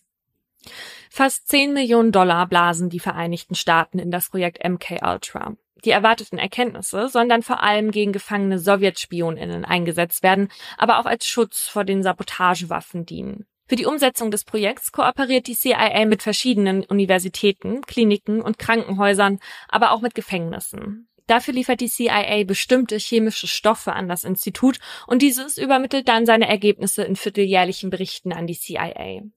Und eine dieser Kliniken ist genau die, in der Harold damals nach Hilfe sucht. Nachdem 1972 unter anderem durch die Watergate-Affäre bekannt wird, dass mehrere Amtsträger der Regierung ihre Macht missbraucht haben, stürzt die US-amerikanische Demokratie in eine schwere Krise. Kurz vor Weihnachten 1974 titelt die New York Times dann auch noch mit einer Geschichte, in der die CIA beschuldigt wird, die eigene Bevölkerung auszuspionieren. Ein heftiger Sturm bricht über die Geheimdienste herein und die Vorwürfe werden immer lauter so laut, dass sie nicht länger ignoriert werden können. Die Regierung sieht sich zum Handeln gezwungen und gründet unter der Leitung von Vizepräsident Rockefeller eine Kommission, die den Machtmissbrauch der CIA offenlegen soll. Fünf Monate später erscheint dann ein 251 Seiten langer Bericht, mit dem das Kartenhaus der CIA nach und nach in sich zusammenbricht. Denn der Rockefeller Report deckt neben einigen Vergehen der CIA wie das unerlaubte Öffnen von privater Post zur Informationsbeschaffung für den Kalten Krieg oder die Überwachung von etwa jenen, die andere politische und religiöse Ansichten vertreten, endlich auch das MK Ultra Projekt auf. Zunächst wird zwar offiziell erklärt, dass es im Zusammenhang mit den Experimenten keine Todesfälle oder ernsthafte Folgen gegeben habe, doch auf weiteren Druck der Öffentlichkeit teilt ein Sprecher des Pentagons dann, über 22 Jahre nach Harolds Tod, in einer Pressekonferenz mit, dass in den historischen Aufzeichnungen eines Labors in Maryland eine Akte gefunden wurde, die, Zitat, den Tod eines 42-jährigen Mannes und zivilen Patienten im Rahmen eines Drogentestprogramms offenbart, das damals von einem New Yorker Institut im Auftrag der US Army durchgeführt wurde. Der Name des Opfers soll aber noch zurückgehalten werden, während das Pentagon versucht, die Hinterbliebenen ausfindig zu machen. Und so melden sich am 12. August 1975 RegierungsvertreterInnen bei Elizabeth und Belinda, Harolds und Amys Töchtern, die dadurch endlich erfahren, was der wirkliche Grund für den Tod ihres Vaters war. Mhm. Elizabeth ist inzwischen 36 Jahre alt und lebt in Manhattan. Sie ist verwitwet und hat eine 13-jährige Tochter, die Amy heißt, wie ihre Mutter. Als ihr geliebter Vater damals starb, war sie so alt wie ihre Tochter jetzt. Das alles scheint eine Ewigkeit zurückzuliegen, und doch begleitet es Elizabeth noch immer jeden Tag. Denn nach dem Tod ihres Vaters dreht sich ihre Welt um 180 Grad. Da sich ihre Mutter Amy das Leben in den Staaten nach Harolds Tod nicht mehr leisten kann, zieht sie mit Elizabeth und Belinda wieder nach Mexiko. Die beiden Mädchen müssen all die Dinge hinter sich lassen, die ihnen vertraut und lieb sind. Elizabeth wird in ein Internat geschickt, das anderthalb Stunden entfernt von dem Ort liegt, in dem ihre Mutter mit ihrer kleinen Schwester lebt. Sie ist totunglücklich und fühlt sich noch dazu schrecklich einsam. Ihre Kraft reicht nicht mehr aus, um die Highschool abzuschließen. Dinge, die sie früher mit links gemeistert hätte, fallen ihr plötzlich so schwer. Über die Jahre schlägt sich Elizabeth dann als Model durch und kehrt irgendwann in die Vereinigten Staaten zurück. Nachdem Elizabeth 1975 von den Umständen von Harrods Tod erfährt, hat sie einen ständigen Begleiter. Angst. Sie fühlt sich verfolgt und blickt immer wieder über ihre Schulter. Sie hat das Gefühl, nicht nur ihren Vater, sondern auch ihr Land, ihre Heimat verloren zu haben und niemandem mehr vertrauen zu können. Zudem lässt sie der Gedanke nicht los, dass noch immer irgendwas vor ihrer Familie verheimlicht wird. Ihre Freunde bestärken sie in der Ansicht, warnen sie aber auch, dass sie bei der Suche nach der ganzen Wahrheit auch auf weiteren Widerstand der Regierung treffen könnte. Etwas, das Elizabeth in Kauf nimmt. Sie will endlich Antworten auf all die Fragen, die schon ihrer Mutter verwehrt worden waren. Also reicht sie kaum einen Monat nach dem ersten Artikel Klage gegen den Bundesstaat New York ein. Sie will volle Einsicht in die Unterlagen. Erst recht, nachdem sie erfährt, dass ein Teil der Zahlung, die ihre Mutter Amy damals bekommen hat, von der Regierung stammte. Für Elizabeth sieht es so aus, als wollte die Regierung also vertuschen, was der Geheimdienst damals getan hatte. Im Januar 1976 wird ihr Antrag auf Akteneinsicht vom Verwaltungsgericht abgelehnt, mit dem Hinweis auf jene Zahlung, die Amy damals akzeptiert hatte. Ihre Freunde sollten Recht behalten. Elizabeth braucht einen langen Atem gegen die Mühlen der Justiz und reicht mehrere Klagen ein. Ihr Kampf für Gerechtigkeit fordert Opfer. Um sich ganz darauf konzentrieren zu können, gibt sie ihre Karriere als Gesundheitspädagogin auf und geht einem weniger einspannenden Schreibtischjob nach.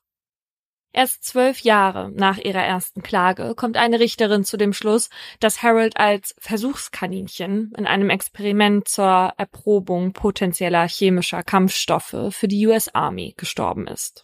Und die Vereinigten Staaten deshalb seinen Tod fahrlässig verursacht haben und dafür gegenüber Elizabeth für seinen rechtswidrigen Tod haften müssen. Eine lang geheim gehaltene Zeugenaussage belegt, wie es damals wirklich zuging. Einer der behandelnden Ärzte von Harold aus dem Institut hatte angegeben, dass die Ärzteschaft nicht wusste, was sie ihren PatientInnen da verabreichte, da es geheim gehalten wurde. Deshalb hätte es, Zitat, auch Hundepisse sein können. Hä? nee. Schließlich konnte man in weiten Teil rekonstruieren, wie sich Harolds letzte Tage zugetragen hatten. Harold hatte Spritzen mit einer chemischen Abwandlung von Mescalin erhalten, einem Stoff, der aus Kakteen in Mittel- und Südamerika gewonnen wird und als Halluzinogen gilt. Bereits die erste Spritze führte bei Harold zu heftigen Reaktionen. In der letzten, die er am Tag seines Todes bekam, war es die 16-fache Dosis. Wow. Auch die 20-jährige Vertuschung der Regierung wird vom Bezirksgericht gerügt. Mit diesem Urteil werden Elizabeth mehr als 700.000 Dollar zugesprochen. Und die Verzichtserklärung von Amy wird außer Kraft gesetzt, da sie nach der Auffassung des Gerichts durch Betrug zustande gekommen ist. Endlich kann Elizabeth aufatmen. Endlich wurde ihr Recht gegeben. Für genau dieses Urteil hatte sie zwölf Jahre lang gekämpft. Nur gegen die Einzelpersonen blieben ihre Klagen erfolglos. Diejenigen, die ihrem Vater damals das tödliche Mittel gespritzt hatten, werden nie belangt werden. Nichtsdestotrotz haben die Enthüllungen in den Vereinigten Staaten zu einigen Veränderungen geführt. 1976 wird von Präsident Gerald Ford angeordnet, dass Experimente mit Drogen an menschlichen Versuchspersonen verboten sind, es sei denn, die Personen wissen im vollen Umfang von den Versuchen und eine unbeteiligte Partei hat dies bezeugt. Außerdem werden über die Jahre verschiedene ethische Grundsätze und Richtlinien für die medizinische Forschung festgelegt.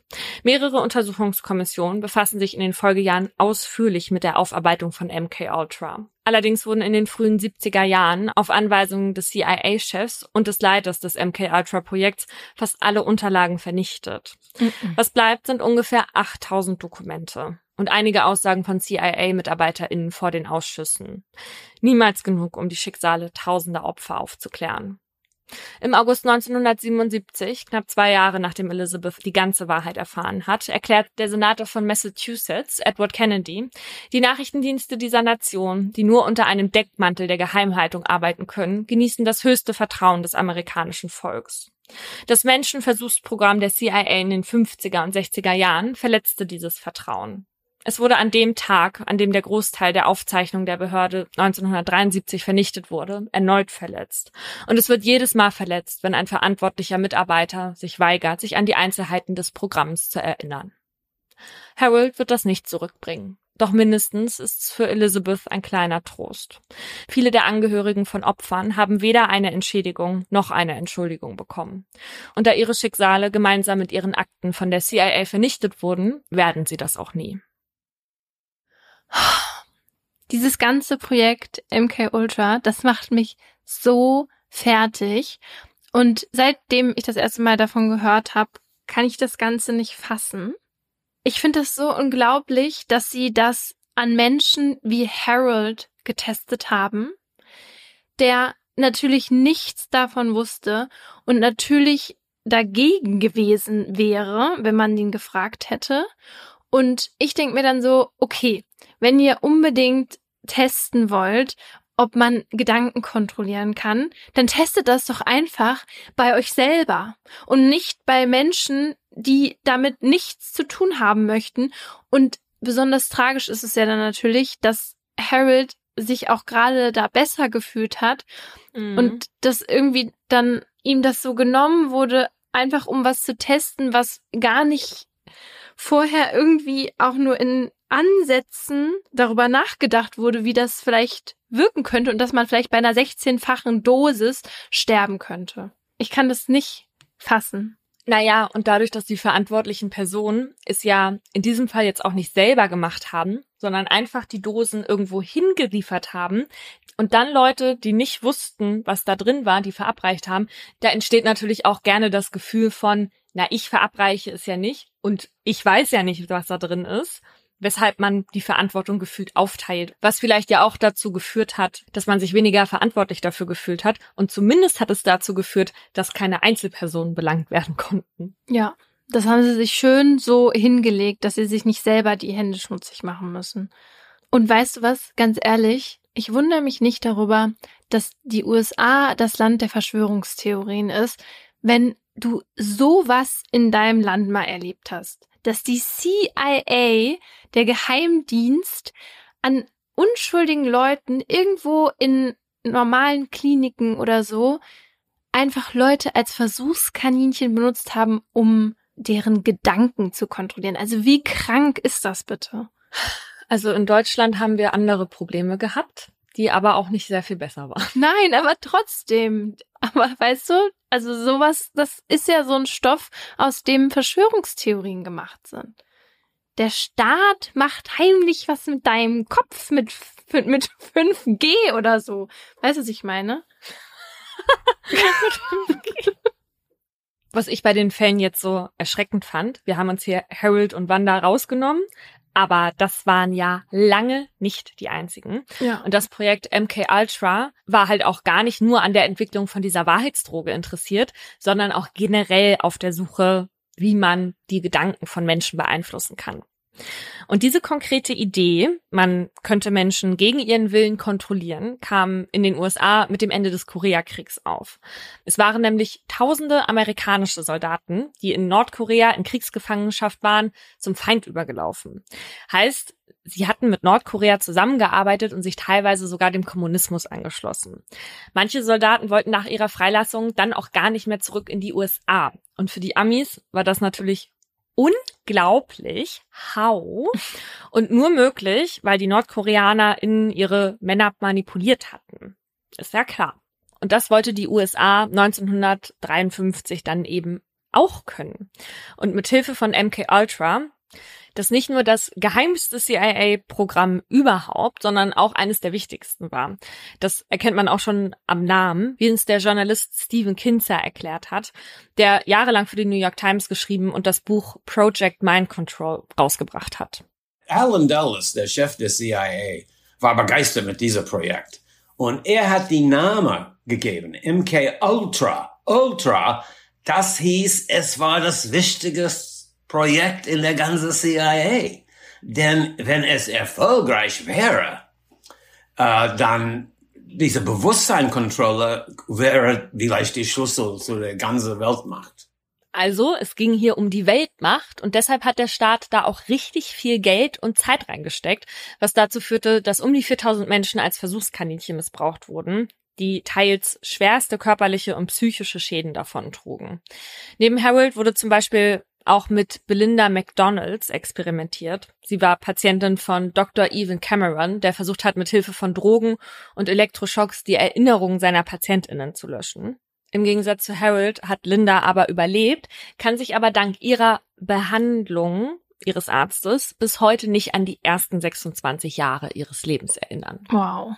Der Dr. Cameron, der hat übrigens in Kanada praktiziert, aber es gab auch in Deutschland MK-Ultra-Experimente. Stephen Kinzer hat uns erzählt, dass die USA hier leichtes Spiel hatten, weil sie Deutschland ja nach dem Krieg besetzt hatten und sich deshalb nicht so sehr um rechtliche Konsequenzen scheren mussten. Zwischen Deutschland und der CIA, insbesondere zwischen Deutschland und der Projekt MK Ultra, gab es eine enge Verbindung.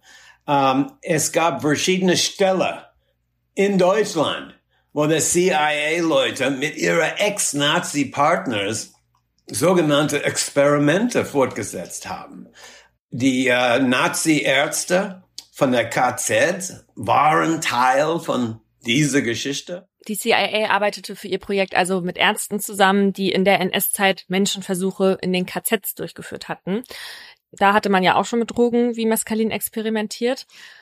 Generell hat man für MK Ultra übrigens gerne Menschen genommen, die sich in ärztlicher oder psychologischer Behandlung befanden, SexarbeiterInnen oder inhaftierte Personen, halt eben solche, die sich nicht wehren können, weil ihnen entweder niemand Glauben schenken würde oder weil sie auch nicht die finanziellen Mittel dazu haben. Aber auch den Leuten in den eigenen Reihen der CIA wurden damals Drogen eingeflößt. Hauptsache, sie wussten nichts davon, um die Ergebnisse nicht zu verfälschen. Kleine Sendeempfehlung an dieser Stelle. Es gibt ein sehr bekanntes Opfer von MK Ultra und zwar Frank Olson und seinen Fall, den kann man sich auf Netflix angucken. Die Dokumentation heißt Wormwood. Am besten bei MK Ultra finde ich aber, dass trotz all des Aufwands und all dieser Experimente in den verschiedensten Ländern, die da gemacht wurden und insgesamt 20 Jahren Forschung nicht wirklich was bei rumkam. Ja. Am Ende lautet das Fazit von MK Ultra nämlich, wer hätte es gedacht, die Gedanken- bzw. Bewusstseinskontrolle ist schlichtweg nicht möglich. Es ist einfach nur schlimm muss allerdings feststellen, dass ich die letzten zwei Tage ein kleines Experiment gestartet habe und immer wenn ich was gegessen habe, hat Laura sofort Futterneid entwickelt. Ja. Und sich dann auch was reingestopft. Von daher. Ach so, dass du so meine, meine Gedanken kontrollierst. Ja, ich mache Inception. Aber auch wirklich nur die Gedanken an Essen. Vielleicht kriege ich das ja noch mit anderen Sachen hin. Heute kann man sich ja gar nicht vorstellen, dass ein Arzt oder eine Ärztin jemanden einfach so auf Drogen setzt oder gegen den eigenen Willen beispielsweise die Beine aufschneidet. Und das liegt an unserer heutigen Medizinethik. Die ja viele von uns auch schon mal am eigenen Leib erlebt haben, ohne das zu wissen in dem Moment, mal an einem Beispiel erklärt. Wenn du jetzt morgen einen Unfall hast und dann ins Krankenhaus kommst, dann triffst du in der Regel auf Ärztinnen, die du gar nicht kennst mhm. und trotzdem erlaubst du der Person ja, dass sie dich untersucht oder unter Umständen sediert, operiert, was weiß ich, um deinen Hintern zu retten. Das kann man aber nur tun, weil man ja als Patientin dann davon ausgeht, dass alleine weil die Person Arzt oder Ärztin ist, sie eine bestimmte, ja klar, auch Ausbildung natürlich hat, aber auch eine bestimmte Ethik vertritt und nach bestimmten moralischen Prinzipien handelt. Ja. Und was das für Prinzipien sind, hat uns Professor Urban Wiesing erzählt. Er leitet das Institut für Ethik und Geschichte der Medizin an der Universität Tübingen. Die wichtigsten moralischen Prinzipien sind Autonomie respektieren, also die Selbstbestimmung. Ein Patient kann sagen, nein, ich will das nicht. Nutzen und nicht schaden. Das steht übrigens so schon im Hippokratischen Eid. Und gerecht verfahren. Das sind so typische Prinzipien, die die medizinischen Berufe befolgen müssen. Der Eid des Hippokrates, den Herr Wiesing gerade angesprochen hat, ist übrigens ein über 2000 Jahre alter Text. Ja, gebt euch das. Dieses ultra alte Arztgelöbnis, das wird als erste grundlegende Formulierung von ärztlicher Ethik angesehen, also quasi als Ursprung. Und daran hat man sich in der NS-Zeit ja eher nicht gehalten. Richtig. Erst nach dem Zweiten Weltkrieg gab es dann quasi eine Rückbesinnung darauf, dass die Ärzteschaft den Menschen helfen und die Interesse und das Wohl der Patientinnen vertreten soll und nicht für den Staat irgendwelche Menschenexperimente machen soll. Und deshalb wurde auch im Anschluss an den Nürnberger Ärzteprozess der sogenannte Nürnberger Kodex veröffentlicht mit Richtlinien für Ärztinnen, um halt zu verhindern, dass sich die Geschichte irgendwann mal wiederholt. Der Kodex besteht aus zehn Punkten der erste ist dabei der wichtigste. Und zwar heißt es da, Zitat, die freiwillige Zustimmung der Versuchsperson ist unbedingt erforderlich. Und heute gibt es natürlich auch internationale Richtlinien, die vom Weltärztebund jährlich überarbeitet und erweitert werden. Und darin wird dann auch nochmal explizit betont, dass die Gesundheit der Patientinnen an allererster Stelle steht. Leider hält man sich trotzdem nicht immer dran. So gab es in den 60er und 70er Jahren zum Beispiel Behandlungen von SexualstraftäterInnen, die sehr gefährlich waren. Damals war man der Meinung, dass man mit einer OP am Gehirn die sexuellen Triebe der Menschen einfach abschalten konnte, indem man mit so einer Sonde Hirngewebe verödet. Wer sich das auf jeden Fall sehr gewünscht hat, das war der pädophile Straftäter Jürgen Bartsch, von dem ich in Folge 32 erzählt habe. Der hatte diese OP am Ende nicht bewilligt bekommen und hat ja dann aus Verzweiflung einer Kastration zugestimmt, bei der er dann gestorben ist. Aber Bartsch und die, die sich am Hirn haben operieren lassen, haben das alles freiwillig mit sich machen lassen, wobei ich freiwillig in Anführungsstriche setze, weil ihnen gesagt wurde, dass sich durch die OP ihre Sozialprognose verbessern kann und sie so möglicherweise früher aus der Haft kommen können. Wie freiwillig das dann am Ende ist, ist halt die Frage. Was feststeht, ist, dass viele der Operierten danach an Konzentrationsstörungen, ständigen Kopfschmerzen und Schlafstörungen litten. Und ungefähr zur selben Zeit wie diese Hirn-OPs wurden in Deutschland auch Medikamente an Kindern und Jugendlichen tatsächlich getestet, in halt Kinderheimen, Psychiatrien und Einrichtungen für Menschen mit Behinderungen. Also noch in den 60ern. Und in Auftrag gegeben wurden diese Untersuchungen von Pharmaunternehmen. Die wollten dann nämlich so Arzneimittel testen, mit denen dann da experimentiert wurde. Und das waren vor allem Psychopharmaka und Neuroleptika, aber auch Hormonpräparate. Und erst 2016 kam das Ganze ans Licht und bisher konnten über 50 Versuchsreihen nachgewiesen werden. Und viele der Betroffenen haben bis heute natürlich gesundheitliche Probleme wegen dieser Tests. Aber bis heute ist das Ganze noch nicht richtig aufgeklärt. Und deswegen weiß man auch nicht, ob da dann auch Verantwortliche vor Gericht landen. Wenn es heute darum gehen würde, mit Kindern zu experimentieren, würde ja hoffentlich niemand mehr sein Go geben. Auch Pharmaunternehmen nicht. Das ist anders bei Embryos. Hier in London wird zum Beispiel gerade mit Embryos experimentiert. Das sind solche, die bei Kinderwunschbehandlungen dann übrig geblieben sind und die auch von den Betroffenen explizit der Forschung gespendet wurden. In Deutschland ist sowas verboten, aber in England darf man die Embryonen bis zu ihrem 14. Lebenstag wachsen lassen und untersuchen, bevor sie dann vernichtet werden müssen. Also es sind keine Pflanzen. Hä? Also es ist auch, man lässt die wachsen und dann vernichtet man die. Das hört sich so kalt runtergebrochen echt übel an. Also da kann ja immer noch mal ein Kind draus werden und dann züchtet man die jetzt wie Pflanzen heran und dann schmeißt man das weg. Also, weil eigentlich ist das ja der Beginn von Leben. Also weiß ich jetzt nicht, ob wir die Diskussion hier führen sollten, aber am, Warum? weil am 14. Tag ist das noch nicht für mich Leben. Das ist ein Zellhaufen. Also, wir sollen die Diskussion nicht führen, weil es für dich ein Zellhaufen. Also ich wette, es ist auch für dich ein Zellhaufen, wenn du siehst, wie groß das ist. Weißt du, wie groß das ist? Du kannst das gerade so mit dem Auge erkennen. Ich weiß das. Ich finde nur dieses wachsen lassen und so. Ich möchte ja auch gar nicht, ich bin ja gar also ich bin ja pro Choice und alles, ne? Nur ich frage mich, für was ist das denn hier gut? Also, was experimentiert man denn? Also das kann ich dir ganz genau erzählen, weil ich dieses Thema super spannend fand und ich glaube, einen ganzen Abend darüber gelesen habe. Ernsthaft? Ja, er- ernsthaft. Ja, ich finde es sauspannend. Was sie da machen, ist, sie gucken sozusagen, wo die Probleme liegen könnten, warum Frauen Fehlgeburten bekommen. Und das können sie sozusagen anhand der Gene, die diese, wie sagen wir diese Dinge? Ah ja, Embryonen. Embryos. Und das machen sie zum Beispiel mit Hilfe von so einer Genschere, mit der sie einzelne Gene ausschalten können. Was sie zum Beispiel jetzt hier eben in London herausgefunden haben, ist, dass ein bestimmtes Protein wichtig ist bei der Entstehung der Plazenta sozusagen. Und wenn dieses ähm, Protein nicht da ist, dann entsteht dann auch nicht die Plazenta und der Embryo geht direkt dann ab am, am siebten Tag oder so. Das heißt, daran können Sie zum Beispiel sehen, was wichtig ist, damit eine Schwangerschaft klappt, dass Sie das zum Beispiel hinzugeben könnten. Gut, würde ich sagen, hat mich jetzt schon wieder ein bisschen besänftigt.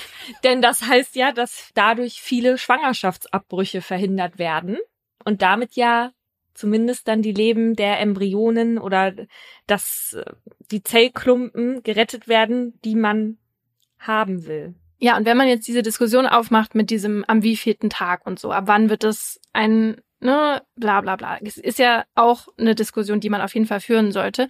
Aber es ist zum Beispiel so, dass dieser 14. Lebenstag, ne, das ist der Tag, an dem die Embryos, mit denen geforscht wird, vernichtet werden müssen, ja? Ja. Das wurde vor mehr als 30 Jahren dann so als Stichtag festgelegt. Das ist deswegen offenbar so, weil an dem Tag, ab dem 14. Tag, kann sich das nicht mehr nochmal teilen und zu Zwillingen so, sozusagen werden, ähm, weil da die Wirbelsäule angelegt wird sozusagen. Und da gibt es auch zum Beispiel noch kein Herz oder irgendwelche Organe oder so, ja? Also Zellklumpen.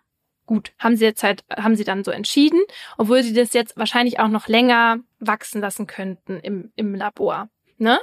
Und was sie aber dadurch herausgefunden haben, dass sie das so lang wachsen lassen konnten, war, dass ähm, dass Embryonen, die zum Beispiel nach sieben Tagen noch irgendwie Gene hatten, die irgendwie problematisch waren, weißt du, weshalb die in den ganzen Fertilitätskliniken diese Embryos schon vernichtet haben nach dem siebten Tag, konnten die jetzt, dadurch, dass sie sie länger haben wachsen lassen, sehen, dass die Embryos auch von alleine diese falschen Zellen sozusagen vernichten konnten und gesund weitergewachsen sind. Also konnte man daran sehen, man muss diese Embryos nicht nach dem siebten Tag vernichten, sondern man kann sie vielleicht auch weiterverwenden und bei der Frau dann wirklich einpflanzen. Amazing.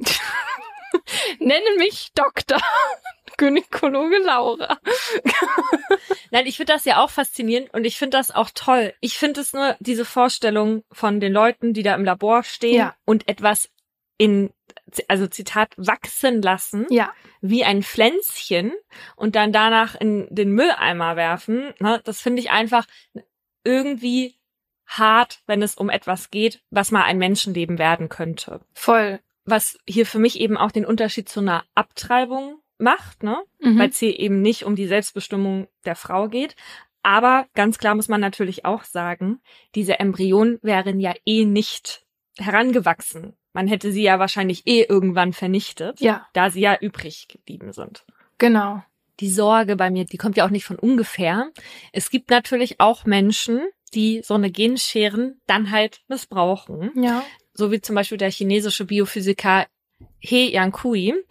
Der hat damit nämlich die Gene zweier Embryos manipuliert, um sie immun gegen HIV zu machen. Also nach dem Einsetzen der Embryos kamen im November 2018 dann eben die Zwillinge Lulu und Nana auf die Welt. Die ersten gentechnisch veränderten Babys. Und als das rauskam, war die Welt natürlich empört. Vor allem die Fachwelt, nicht nur natürlich wegen dieser ganzen ethischen Bedenken, sondern auch einfach, weil man überhaupt noch nicht weiß, was so eine Manipulation von Genen dann auch auslösen kann und was für gesundheitliche Konsequenzen das dann für die Kinder haben wird. Weil solche Veränderungen sich zum Beispiel auch auf das Gehirn auswirken und zu schweren Stoffwechselstörungen oder einem erhöhten Krebsrisiko führen können. Dieser Biophysiker, der hat dann drei Jahre Gefängnis gekriegt und musste eine Geldstrafe von 400.000 Euro zahlen. Aber wie es Lulu und Nana heute geht und ob sie gesund sind, darüber findet man leider nichts. Das finde ich auch so krank. Vielleicht sind die auch einfach tot, ja, weil der da einfach rumgefuscht hat und sich als Gott aufgespielt hat. Experimente an Menschen sind in Deutschland heute, wie wir wissen, nur noch mit Einverständniserklärung möglich. Wie mein Beispiel ganz am Anfang zeigt, gibt es für die Zulassung von Arzneimitteln ja immer auch klinische Studien, in denen die Medikamente an Menschen getestet werden. Und da hat zum Beispiel mal mein Ex-Freund als junger Student dran teilgenommen. Mhm. Also natürlich auch unter strengen medizinischen Bedingungen, ne? Also ja jetzt nicht, was man mit einem Experiment gleichsetzen würde. Aber der musste dann zwei Wochen in einem Krankenhaus irgendwelche Tabletten nehmen und hat dafür dann am Ende 3000 Euro bekommen. Oha. Und ich bin da beim Anbieter gerade auch nochmal auf die Webseite und die suchen auch gerade wieder natürlich Probanden zu Studienzwecken. Also ich kann dir sagen, dass mein Ex-Partner das nicht gemacht hätte, Ja. Wenn er nicht wirklich auf diese 3000 Euro angewiesen gewesen wäre als Student. Und Ja. deswegen finde ich auch da Hm. Freiwilligkeit, ja, keiner muss es machen, aber Ja, nee, sehe ich genauso. Und vor allen Dingen so 3000 Euro, das ist ja auch echt viel, ja. ja. Also, ja. Und es ist in Deutschland ja auch so, dass man zum Beispiel, wenn ich jetzt eine neue Niere brauche, dass ich die ja auch gar nicht von irgendwelchen fremden Leuten außerhalb jetzt des, der Liste bekommen kann, weil man eben da auch Angst davor hat, dass damit Handel betrieben wird und dass dann Leute, die irgendwie in einer äh, schwierigen finanziellen Situation sind, dann geneigt sind, ihre Niere zu verkaufen, sozusagen. Ne? Mhm. Ja, oder auch mit der Leihmutterschaft in Deutschland. Ja, genau. Und das ist ja ein bisschen so dann wie bei den Medikamenten tatsächlich auch, ne? Du stellst deinen Körper für eine medizinische Behandlung oder was auch immer zur Verfügung und kriegst dafür Geld. Ja. Also ich hätte jetzt auch da gleich gedacht, nee, würde ich ja nie machen. Auch nicht für 3000 Euro. Ich hätte einfach Angst um meinen Körper, ne? Aber auf der anderen Seite, wenn es zum Beispiel natürlich dann um Studien geht, die mich selber betreffen, bin ich natürlich dabei. Ähm, und habe zum Beispiel auch schon, ja, weiß jetzt nicht, ob das auch als klinische Studie gilt, aber bei sowas mitgemacht, wo man dann Teile meines Innenlebens sozusagen ähm, so Proben entnommen hat für so eine Studie, um weiterzukommen bei einer Erforschung einer bestimmten Erkrankung oder so, ne? Mhm. Aber da musste ich jetzt keine Tabletten nehmen. Ich nehme aber Tabletten, die für die Erkrankung, die ich habe, gar nicht zugelassen sind. Auf Anrat meines Arztes. Also irgendwie bin ich ja dann doch in einer Art Studie. Also wie heißt das Krankenhaus, wo du bist und fühlst du dich da wohl? Sollen wir dich da rausholen? Zwinker zweimal. Du kennst das Krankenhaus und wir, finden, und wir fühlen uns darin nicht wohl. Aber es ist ja so, dass bevor irgendwelche Medikamente jetzt an mir getestet werden können, dass die vorher in der Regel tatsächlich an Tieren getestet werden, so wie bei den Mäusen, bei denen halt dieser Lungenkrebs behandelt werden kann. Und tatsächlich ist das ganz normal und auch vorgeschrieben. In Deutschland wurden so 2020 ungefähr zweieinhalb Millionen Tiere zu Forschungszwecken benutzt. Ein großer Anteil sind eben Mäuse und Ratten. Das passiert tatsächlich jeden Tag und da gibt's keinen wirklichen Aufschrei oder so. Sowas gibt's dann eher, wenn die Tiere größer sind und uns mehr ähneln. Wie zum Beispiel bei Affen. 2014, da gibt's ja diesen einen Fall aus Tübingen, an den sich wahrscheinlich auch noch viele erinnern werden. Damals hatte man am Max-Planck-Institut zu Parkinson und Demenz geforscht und untersuchte dann halt auch bestimmte Funktionsweisen im Gehirn, und zwar an Makakenaffen. Dafür haben die Forscher in den Affen dann Implantate ins Gehirn eingesetzt und Elektroden eingeführt.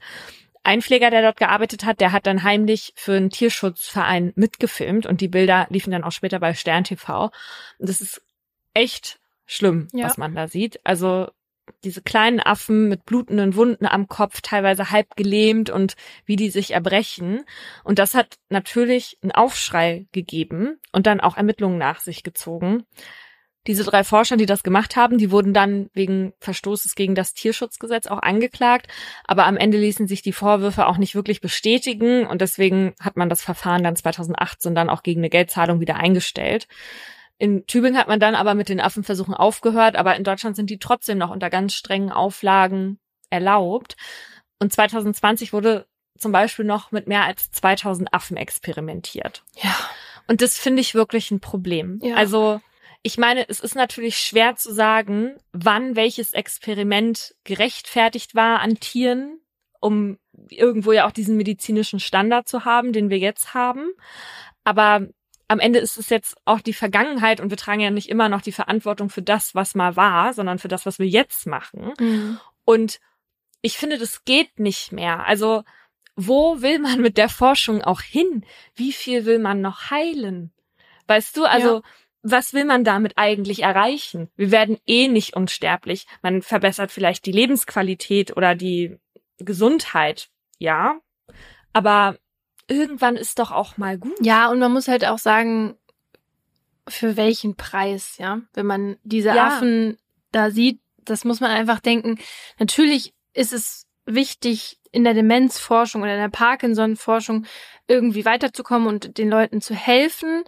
Aber man muss trotzdem immer gucken, wie man das macht und wenn man dafür Affen quälen muss, dann ist es wahrscheinlich nicht der richtige Weg. Und dann muss man vielleicht, wir sind so schlau, wir sind auf dem Mond, wir sind überall, vielleicht findet man ja andere Wege, da weiterzukommen als Affen, äh, das Gehirn aufzubohren und da irgendwelche Elektroden reinzustecken. Und wenn unsere Spezies anderen so überlegen ist, wir mit anderen aber solche Sachen machen, dann muss die Lebenszeit unserer Spezies auch begrenzt sein. Ja, das stimmt.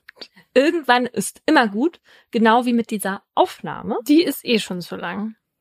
Was wir aber ja noch sagen wollten am Schluss, ist, dass wir uns sehr darüber freuen würden, wenn ihr uns eine Bewertung dalassen würdet. Bei Spotify geht es ja seit neuestem auch oder bei Apple Podcast, damit wir wissen, wie ihr das so findet, was wir hier machen. Also eigentlich möchten wir nur die guten Bewertungen. Stimmt. Darüber würden wir uns sehr freuen. Die negativen sagen ja eh immer alles, relativ ungefiltert. Deswegen möchten wir euch gerne ermutigen, wenn euch der Podcast gefällt, dass ihr dann vielleicht auch ein paar Sterne dalasst.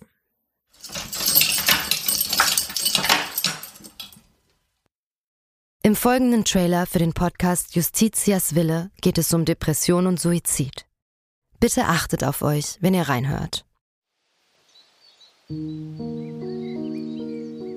Ein Flügel der großen französischen Fenster steht offen und gewährt einen Blick in den großen Garten. Von draußen dringt warme Luft in das bescheiden eingerichtete kleine Hotelzimmer. Sie kniet auf dem Einzelbett, faltet die Hände und richtet den Blick gen Himmel. Danach setzt der Mann, der bei ihr ist, ihr die Nadel und schließt den Zugang an. Lieber Gott, nimm mich zu dir, sagt sie und öffnet das Ventil. Dann bahnt sich die tödliche Flüssigkeit ihren Weg in ihre Vene. Die beiden haben sich heute zum Sterben verabredet. Sie wollte, dass er ihr dabei hilft, sich von ihrem jahrelangen Leid zu befreien. Wenige Augenblicke später schläft sie ein. Nach ein paar Minuten setzt ihre Atmung aus, danach hört ihr Herz aufzuschlagen. An diesem Tag ist der Mann sich sicher, das Richtige getan zu haben. Doch jetzt steht der pensionierte Arzt vor Gericht. Die Staatsanwaltschaft sagt, was er getan hat, war ein Verbrechen. Denn die Frau war schwer depressiv und ihr Sterbewunsch habe nicht auf ihrem freien Willen beruht. Er hätte ihr also nicht helfen dürfen. Die Frage, die jetzt vor Gericht geklärt werden muss, verhalf der Mediziner einer verzweifelten Frau rechtmäßig zum Suizid? Oder hat er sie, zumindest rechtlich gesehen, getötet? Wir sind Laura Wohlers und Paulina Kraser. In den nächsten Wochen werden wir in unserem neuen Podcast Justitias Wille den Prozess begleiten ein Prozess, dessen Ausgang wegweisend für ähnlich gelagerte Fälle sein könnte. Und wir werden uns dem kontrovers diskutierten Thema Sterbehilfe widmen. Wie wollen wir als Gesellschaft mit denen umgehen, die sterben wollen? Wann müssen wir akzeptieren, dass Menschen ihr Leben als nicht mehr lebenswert betrachten? Und sollte man bei der Suizidhilfe einen Unterschied zwischen psychisch und körperlich Erkrankten machen? Darum geht's in der ersten Staffel von Justitias Wille. Leben in der Waagschale.